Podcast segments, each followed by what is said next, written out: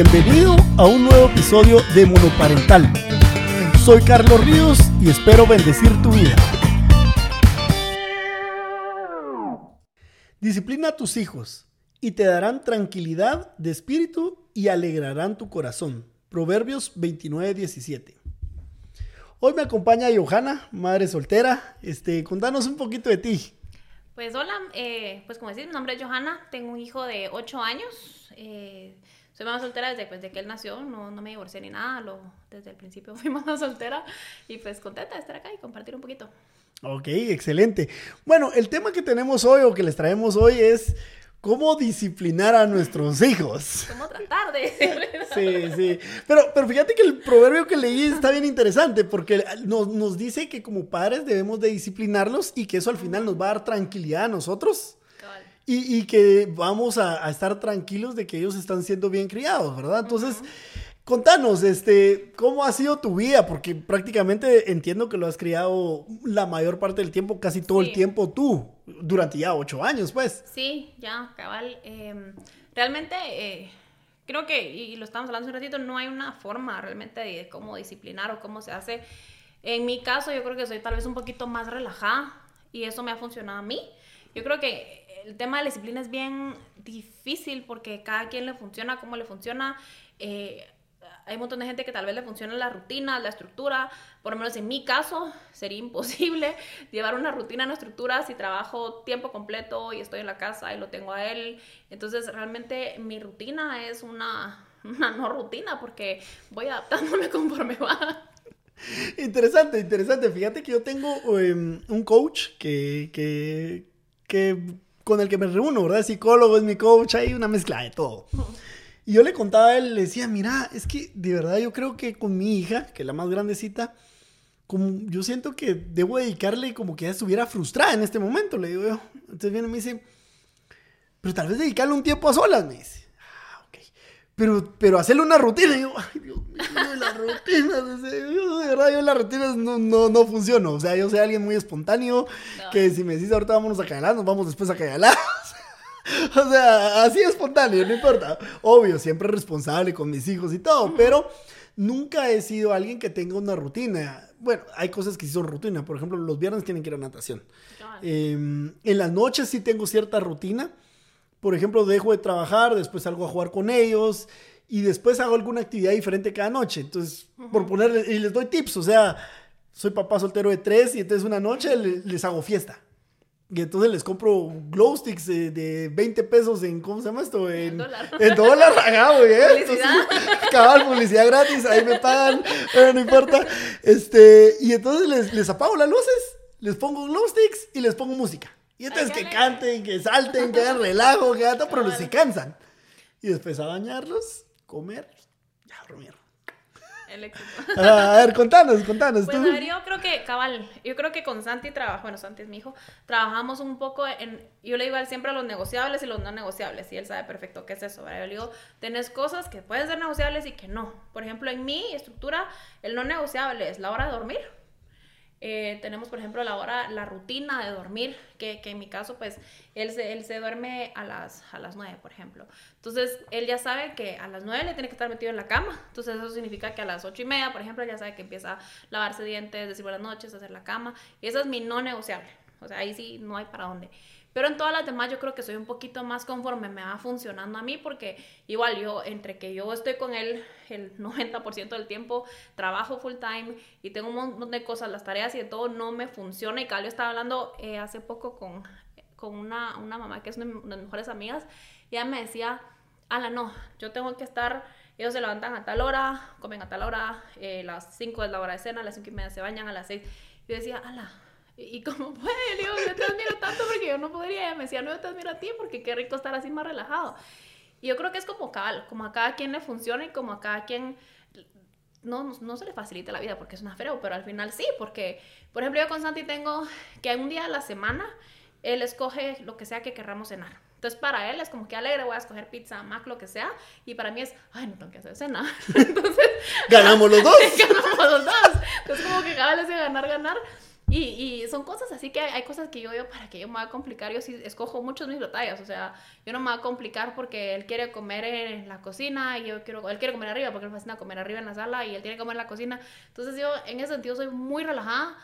Creo que me facilita a mí el evitarme batallas innecesarias y, y, ser un poquito más flexible en cosas de que yo sé que ni lo perjudican, ni lo estoy poniendo en peligro, ni, ni, ni nada, sin que simplemente le hace la vida más fácil a él, me la hace más práctica a mí y pues ir así. Siempre, obviamente hay cosas de que sí, no se pueden cambiar, no se pueden mover porque de plano, ahora si le ay, no, te acostas a la una de la mañana, en la mañana siguiente, pues no se levanta, ¿verdad? Sí.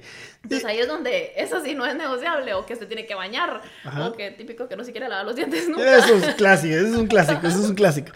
Por ejemplo, en mi caso, a mí me encanta, soy muy sociable.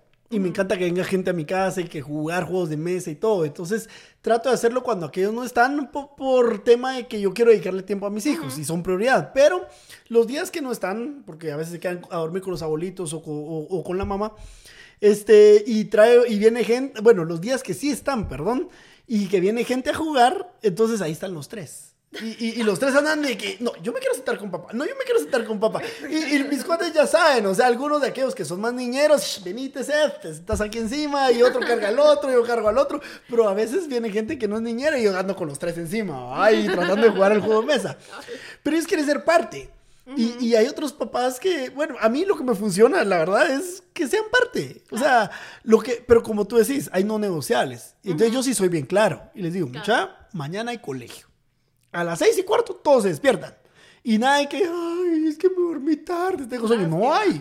A las seis y cuarto se despiertan. O sea, ¿quieren quedarse en la sala? Ahí está la sala, vayan a acostarse. Yo me voy a quedar aquí con mis amigos jugando, ahí se pueden dormir. O váyanse al cuarto. Pero, pero a las seis y cuarto yo lo voy a levantar. O sea, eso. Tengan sueño. tengan sueño, no. Van al colegio mañana y todo. Ah. Sí, yo creo que eso es clave, como que, que el diálogo y a veces uno dice, no, porque son niños, yo no lo voy a estar explicando y porque yo digo, yo no, yo no soy creyente de eso del porque yo digo, que yo soy mucho del explico a él. O sea, te tenés que dormir porque si no, no te levantás, porque andas con sueño, porque te has sacado a dormir en las clases, no vas a rendir igual. Y en todo trato de, de dialogar con él en vez de decirle porque sí, ya, te vas a acostar y esa es la razón. Y creo que ellos entienden, aunque uno piense que sí, ellos entienden. Sí, hay, hay, otro pasaje ahorita que, me, que hablaste de la Biblia, que, que, cuando yo era pequeño lo usaba a mi favor, que dice que, que, que no tenés que enojar al hijo. O sea, que, que, no te enojen como hijo. Entonces, mamá, me, estás enojando, mamá. O sea, me estás enojando. No puedes hacer eso, mamá. No, pero eh, el punto es, a, veces, yo estoy totalmente de acuerdo contigo. Yo creo que hay que tener un diálogo con los niños, obviamente dependiendo la edad. O sea, con mi hijo de, de cuatro años, el diálogo es diferente que con mi hijo de seis o con mi hija de ocho. O sea, cada quien en su, en su sintonía. Pero yo sí soy fiel, fiel creyente del diálogo. Por ejemplo, me pasó hoy este, que el chiquito no quería comer. Y entonces empezó a, patear al otro y a hacer berrinche en la, mesa. Típico, normal, con tres hijos. Entonces vengo yo y le digo, mijo, te sentás y comes. Y si no te sentás y comes, entonces te, voy, te vas en time out. Te vas allá afuera. Y lo sigo haciendo. Lo cargué, me lo llevé allá y le hablé, ni le grité. O sea, me senté, que me viera mi cara y le digo, mi hijo, no me hiciste caso, tenías que comer y seguiste haciendo relajo. Entonces ahora te quedas aquí castigado y no puedes jugar.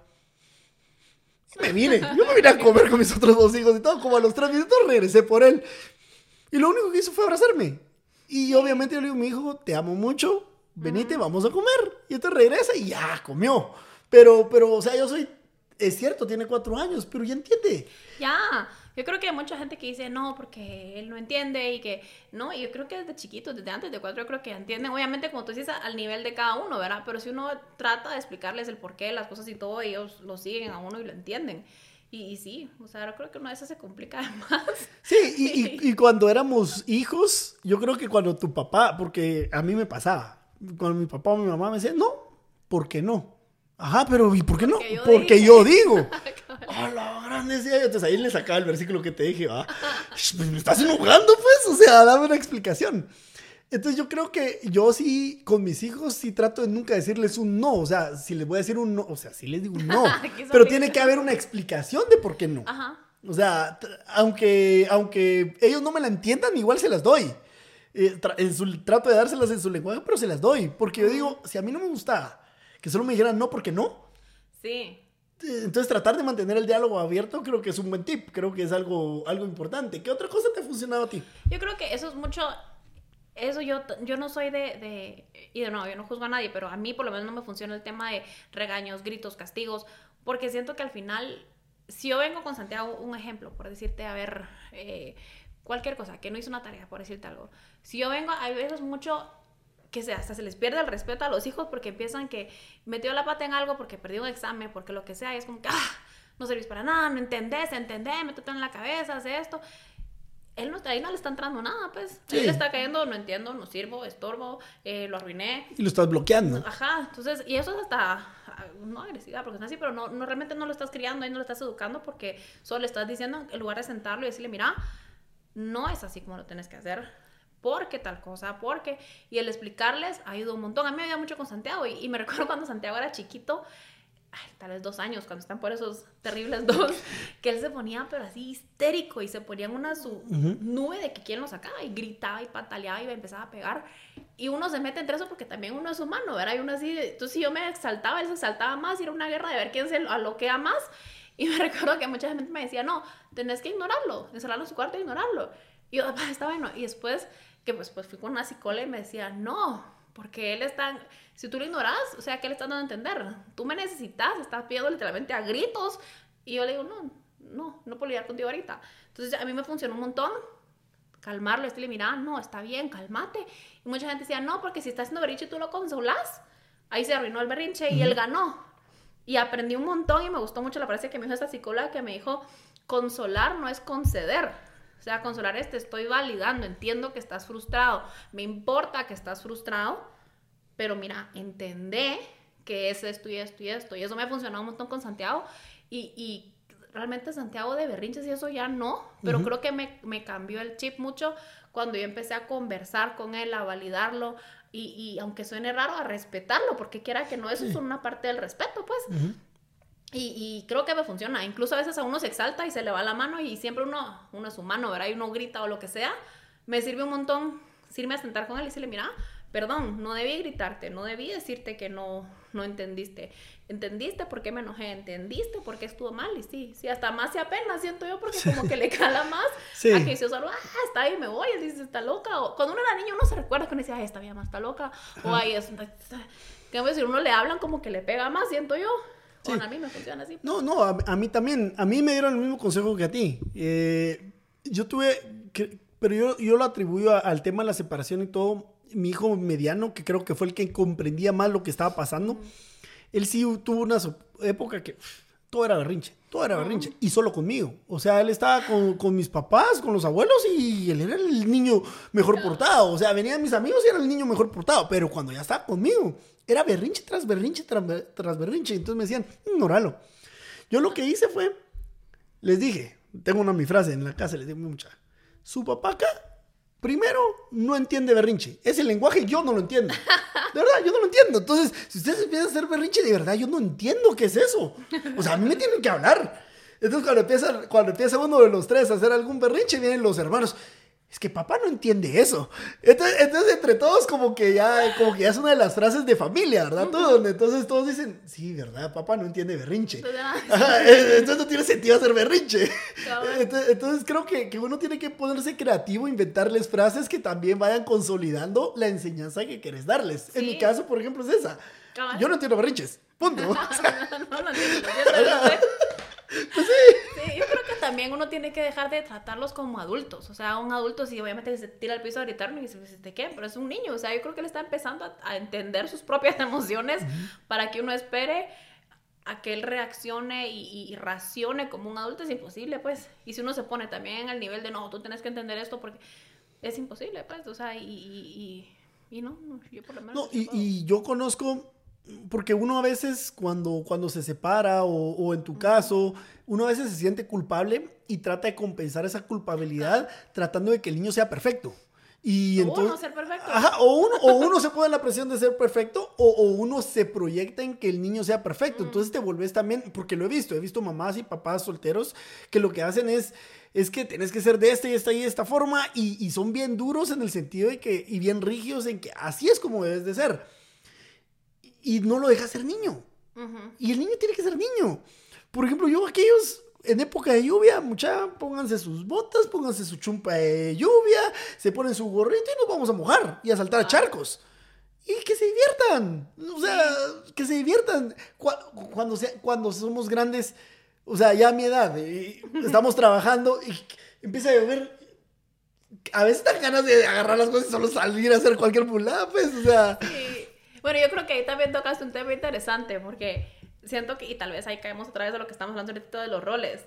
Que, que, por ejemplo, a mí, si, yo veo a Santiago así, ah, yo, entiendo que es niño, pero a mí eso sí me estresa, por ejemplo, y a la vez es como un choque para mí, porque yo, porque yo lo voy a estar que, ay, ay, no te, no te hagas, no te hagas, si es un niño, ¿verdad? Pero creo que ahí choca mucho el tema de, de, de la psicología de la mamá y la del papá, porque incluso cuando Santiago se va con el papá, y es algo que digo, tengo que cambiar, tengo que cambiar, porque se va con el papá, y yo lo primero que le digo es que no saben ensuciar los tenis. y después te digo, ay, pero ¿y por qué? No, que, se, que los ensucie, que se divierta, ¿verdad? Pero es, curioso que me digas eso porque siempre me pasa eso cuando se va con su papá, que digo, ya, te va a regresar pero, pero tal vez el pantalón. Y ahora le digo, ¿qué van a hacer para ver qué tenis le pongo? Depende de dónde lo lleves. Escojo las batallas. Digo, no, yo no le voy a decir que no ensucie los tenis porque es un niño. No, al contrario, qué bueno porque conmigo no tiene esa parte de potranquear tanto así. Entonces yo cada hora digo, y me da risa que ya sé, porque ahora digo, no, cuando se va con él, que se de los tenis viejos. pero, pero, fíjate que, que, es, ahí hay dos temas que, que, me gustaría que hablemos. El primero es, la mayor parte del tiempo está contigo y en mi caso la mayor parte del tiempo están conmigo. Entonces, yo no puedo ser mamá. Sí. Cabal. O sea, y, tampoco, o sea, y al final también soy hombre, esa es mi naturaleza, o sea, tampoco, tampoco soy, soy un hombre muy cariñoso, o sea, yo a ellos les, les digo a cada rato que los amo, ellos me dicen a cada rato que me aman, o sea, somos muy expresivos eh, y afectivos, pero al final yo sigo siendo hombre, o sea, sigo siendo hombre, no, y así los voy a tratar. Eh, ¿Cómo te ha ido a ti tratando de jugar a los dos roles? ¿O, qué, o a qué, qué has hecho? Me ha costado un montón porque yo creo que cabal uno ya trae eh, en la naturaleza de uno, ¿verdad? Que yo me crié con Barbies y muñecas y eso y obviamente él, él no, ¿verdad? Entonces, al principio me costaba un montón porque me recuerdo la, cuando él empezó a jugar con el tema de soldaditos, yo llegaba con hola, ¿cómo? Y él así de, no, así no se juega, ellos se pegan, y yo así de, no. y yo da mucho de, no, cuando el Santi tenía, no sé, uno o dos años, yo no, a él no le regalan pistolas, no le regalan cuchillos, porque aquí en esta casa eso es violencia. Y llega un punto donde dice, no, a, los niños así son, o sea, no es de que él sea un loco que va a ir a dispararle a la gente, pero juegan de esa forma, ¿verdad? Entonces yo me recuerdo que al, principio me costaba un montón, o él, o él me jugaba brusco, yo le decía, pero porque eso es así tan brusco conmigo? Y, y, no, él busca mucho, y por eso él tiene también, por ejemplo, con, con mi papá, que vimos con mis papás, tiene un vínculo bien, bien especial con mi papá, porque juegan así, de que él los tira y se pegan, y yo digo qué violencia, pero me cuesta y he aprendido y, y, ahora he aprendido un montón que me tengo para yo meterme en su mundo y que él, él, también quiera ese espacio conmigo, adaptarme a que tengo que jugar guerritas y tengo que jugar soldados y tengo que ponerme los videojuegos de todo eso de Call of Duty y Minecraft y Fortnite y todo ese rollo. Porque si no, no estoy en su mundo, pues. Sí. Y, y, probablemente tengo una amiga que tiene hijas mujeres y yo, ay, qué bonito, ¿verdad? O sea, peinar. ay, podría jugar. En mi caso, en mi caso con mi nena, es, al contrario, o sea, yo nunca jugué Barbies, nunca peiné a nadie, medio, o sea, hacer una 13 me toda fea. Este, pero me ha tocado, o sea, eh, peinarla, sentarme a jugar con ella. Por ejemplo, ahorita para su cumpleaños me dice, papá, yo quiero que mi cumpleaños sea de Barbies. Excelente, el tuyo va a ser de Barbies. Y el otro viene y me dice, yo quiero que sea de Cars. Y el otro me dice, yo quiero que sea de. Me acuerdo que me pidió el otro. Pero cada quien pide su tema, ¿verdad? Yo, yo un tip que sí puedo, que puedo compartir es bueno, yo que tengo tres, tú tenés uno, pero yo que tengo tres, yo creo que cada niño es diferente y también necesita un tiempo a solas. Total. Con, el papá. Entonces, o con la mamá, independiente. Entonces, por ejemplo, en mi caso, yo hay días que a propósito me llevo a uno a desayunar. Entonces, esta semana le toca al pequeño irse a desayunar con papá. Vamos a desayunar. Y la otra semana le toca al mediano y la otra a la, a la nena. O, hubo, o hay domingos una vez cada dos, tres meses que mis papás cuidan de dos a dos y yo me llevo a uno. Entonces, por ejemplo, hubo un domingo bien chilero que vine y me llevé a mi nena y me la llevé al salón. Hacerse las uñas, el pelo, va. Regresamos ya toda princesa y que sí que le gustó, va.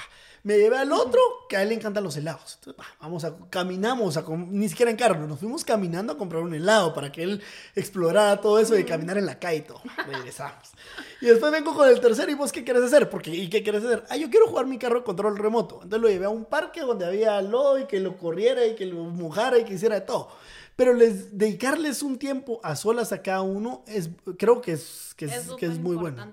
Si yo con Santi tengo- eso, o sea, por ejemplo, con Santi entre nuestra- ahí sí entra en la rutina, la, una parte de la que tenemos, que es así también entre las que es, y él la busca un montón, es que cabal de 8 a 9, que es la única hora que lo puede, y como digo, cada quien lo funciona, es la hora que estamos él y yo, no hay nada más.